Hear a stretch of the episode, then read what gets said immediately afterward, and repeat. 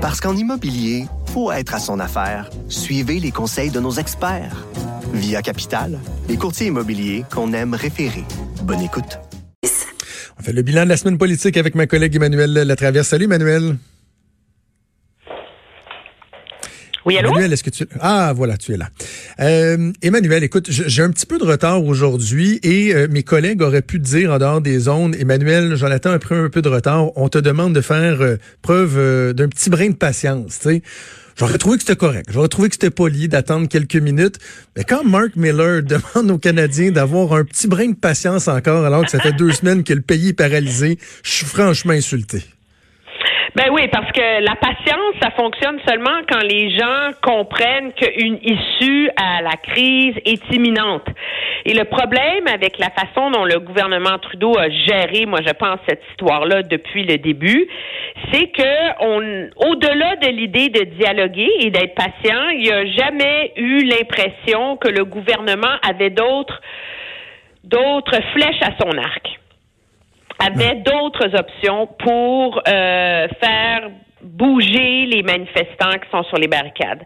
Et, euh, et donc, ça laisse l'impression que le gouvernement est, est a perdu le contrôle et n'a pas le contrôle euh, de la situation. Puis c'est exactement euh, euh, le contexte dans lequel on est. Le discours du gouvernement a changé à tous les jours. Là, je, avant de rentrer en onde, je regardais parce que je me suis voué un cahier à cette crise. Je me suis dit que c'est quand même un, moment historique. Donc tout est là depuis lundi.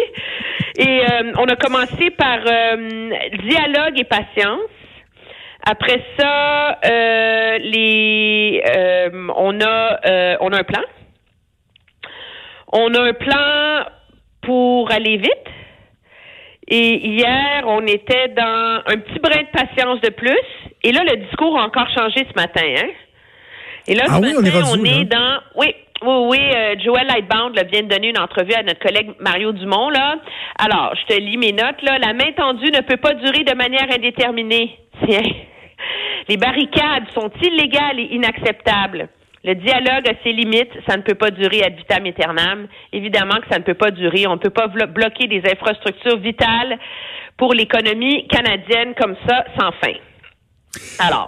Mais, Emmanuel, euh, euh, tu faisais le, bilan du discours, mais faisons aussi le bilan des rebuffades subies par le gouvernement depuis une semaine. Ça a commencé par Mark Miller, qui a euh, offert une rencontre à des, des, manifestants en leur suggérant, en échange de la rencontre, de lever les barricades. Ils se sont fait dire, il n'y en a pas question. Il a tenu une rencontre pareille. OK. Ensuite, Justin Trudeau propose une rencontre au chef héréditaire. On va vous rencontrer. Ben, il se fait dire, ben, on va regarder ça dans l'agenda, puis ce sera pas avant deux semaines. Puis de toute façon, tant que la GRC est là, il n'y en aura pas de rencontre. Deuxième étape. Troisième étape, le gouvernement plie hier, il dit, ben regardez, on va non, collaborer. Non, non, on va il t'en manque une entre les deux. C'est la plus folle de toutes. C'est que la ministre Bennett envoie une lettre aux chefs autochtones en leur disant, je prends l'avion, je serai à Smithers en Colombie-Britannique jeudi pour vous rencontrer. Je serai là coûte que coûte. Et au même moment où cette lettre-là est rendue publique, on apprend que les chefs qu'elle veut rencontrer sont dans l'avion puis ils s'en viennent chez les Mohawks. Ben oui, c'est Et ça, on ils nous dit au gouvernement mercredi soir, non, non, mais elle y va pareil. Parce qu'elle va rencontrer les autres chefs héréditaires. On arrive au bureau hier, et Coudon est en chambre. Ah ben non, mais c'est parce que finalement, comme tout le monde va être à Belleville vendredi, parce que les Ah. Mohawks sont à Belleville, chez les euh, les euh, Wet'suwet'en sont chez les Mohawks en ce moment, ben peut-être qu'elle pourrait les rencontrer là-bas. Fait que là, tu dis correct. Puis là, le gouvernement, comme tu dis, enlève la GRC des terres. Puis c'est passé parce qu'ils sont encore sur les territoires ancestraux. Puis là, on se lève ce matin, là, puis là, finalement, le gouvernement a compris que la main tendue avait une limite. Alors, on nous dit qu'il va y avoir des développements. Monsieur Trudeau prend la parole à 2h30, supposément cet après-midi, au même moment où les chefs autochtones, Mohawk et Wet'suwet'en vont prendre la parole à Belleville à 3 heures, et ce n'est pas coordonné. Donc, faites, faites pas d'illusions, là. Ben, Ce n'est pas coordonné. c'est pas une annonce conjointe pour dire que tout est beau, là. Non, non, non, non, non, non, non, non, non, non, non. Alors, écoute, où on s'en va, moi, je le sais pas, puis il n'y a pas grand monde qui le savent, là. Ben, ben, tu vois, tu, réponds en partie à la question que je voulais te poser, mais si tu avais à jouer les, les prophètes, là, tu euh, lundi, on va en être où? sais, parce que tout le monde dit ça peut plus durer, ça peut plus durer, mais finalement, de jour après jour, ça se poursuit. On a de moins en moins l'impression que, que, que l'issue euh, est, est prévisible. Il va se passer quoi dans les prochains jours, Emmanuel? Je suis, je, je fais un aveu d'impuissance, là. je suis incapable de te le dire. Pourquoi? Parce que ça fait 20 ans que je fais ce métier-là. Ça fait 20 ans que je suis sur la colline parlementaire à Ottawa et je n'ai jamais rien vu de tel. Je n'ai jamais vu ça. Et donc, même nous, comme journalistes et analystes politiques, on en perd nos repères.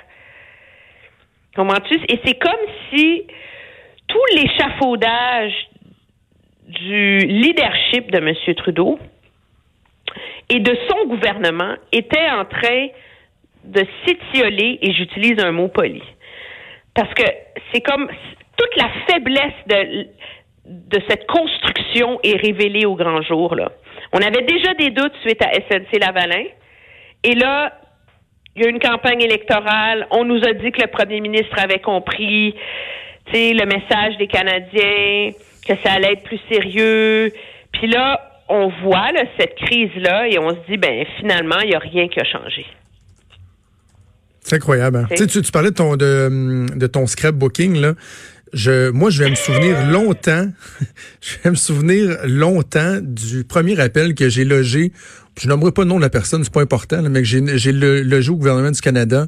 Au début de la semaine dernière, pas la semaine qui au, début là, les, quand c'était juste exo là euh, à Montréal, les, premiers trucs qu'on a vus et que je me suis rendu compte à quel point ils saisissaient pas déjà l'ampleur de la chose et qui envoyaient le singe sur les épaules du, euh, du des, des, gouvernements provinciaux. Et, et déjà là on pouvait dire mon Dieu mais ce gouvernement là a aucune idée de ce qu'il fait, aucune idée. Non, mais ça, c'était. Mais tu sais, c'est le, c'est le gros, gros prix à payer. Hein, quand tout le pouvoir est concentré entre les mains du bureau du premier ministre et entre les mains de quelques personnes au bureau du premier ministre.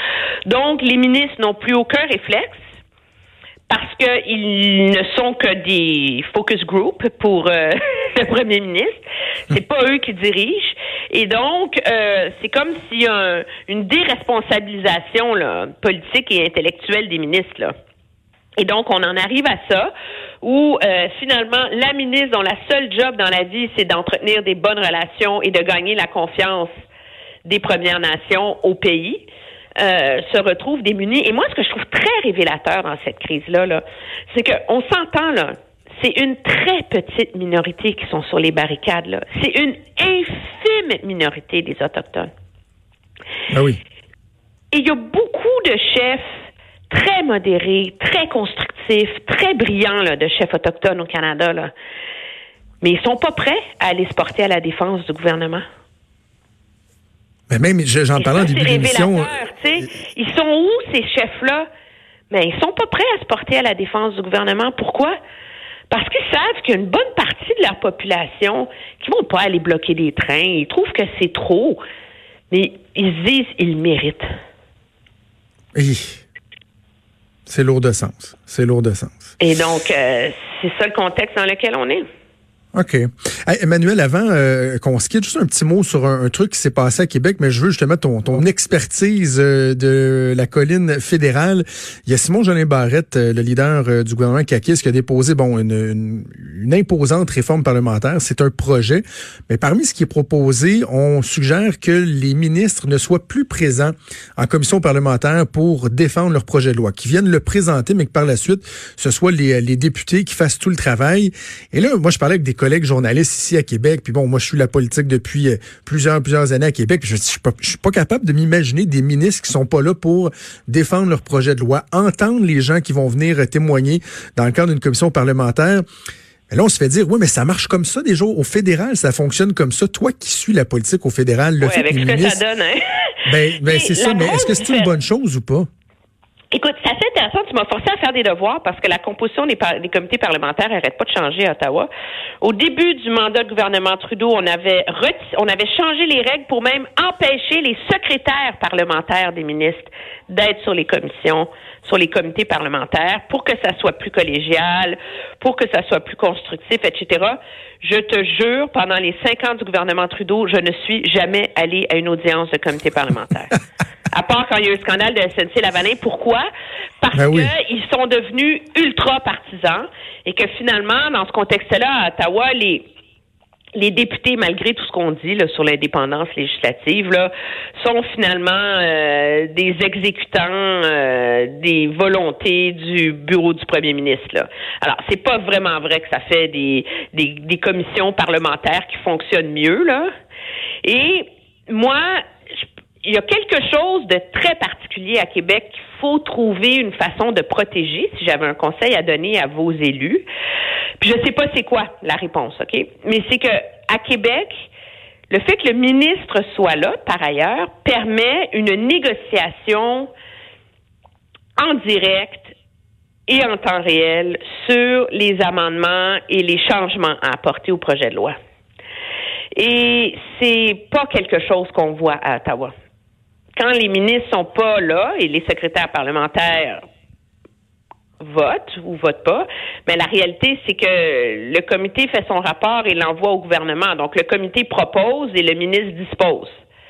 Et donc, il n'y a pas beaucoup cet échange euh, très constructif, là, malgré les écueils, le temps et le crépage de chignon, là, euh, sur les projets de loi qu'on voit euh, du côté de Québec, même en situation majoritaire.